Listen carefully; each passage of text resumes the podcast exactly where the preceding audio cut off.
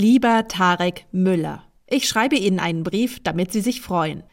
Denn jetzt haben es auch wirklich alle kapiert, dass Sie als Start-up-Modezar richtig viel Kohle gescheffelt haben. Und auch bereit sind, die auf den Kopf zu hauen. Ich meine, wer betrunken nachts auf einem E-Roller durch Hamburg gurkt, der hat auch nichts anderes verdient als eine saftige Strafe.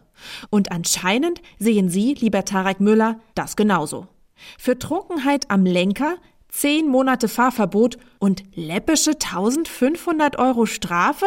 Einspruch! Und zack, 80.000 Euro. Aber ich schätze Sie so ein, lieber Tarek Müller, dass Sie deswegen nicht lange rummaulen, sondern wie jeder gute Unternehmer was aus dieser Niederlage machen. Sie wissen ja, aus einer gesunden Fehlerkultur können Sie wichtige Erkenntnisse ziehen. Also am besten ist es, Sie schließen sich mit einem Team ein und kraulen in einem Brainstorming-Workshop ein paar innovative Geschäftsideen aus Ihren Mitarbeitenden raus.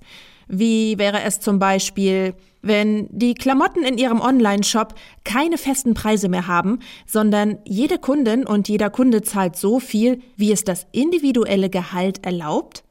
Dann sparen Sie sich die ganzen Sales- und Aktionscodes und sammeln einfach noch die Gehaltsdaten von den Menschen ein. Im Gegenzug zahlen dann eben manche deutlich weniger und manche mehr. Und zack, eine bessere Welt auch in der Fast-Fashion-Industrie.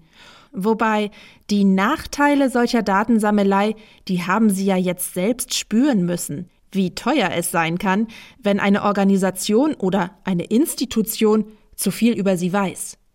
Vielleicht ist es also doch keine gute Idee, lieber Tarek Müller. Wir beide wissen ja, dass Brainstorming auch immer ein bisschen das Gehirn vernebelt. Deshalb, das mit der besseren Welt kriegen Sie am ehesten hin, wenn Sie einfach nicht mehr betrunken irgendwo hinfahren.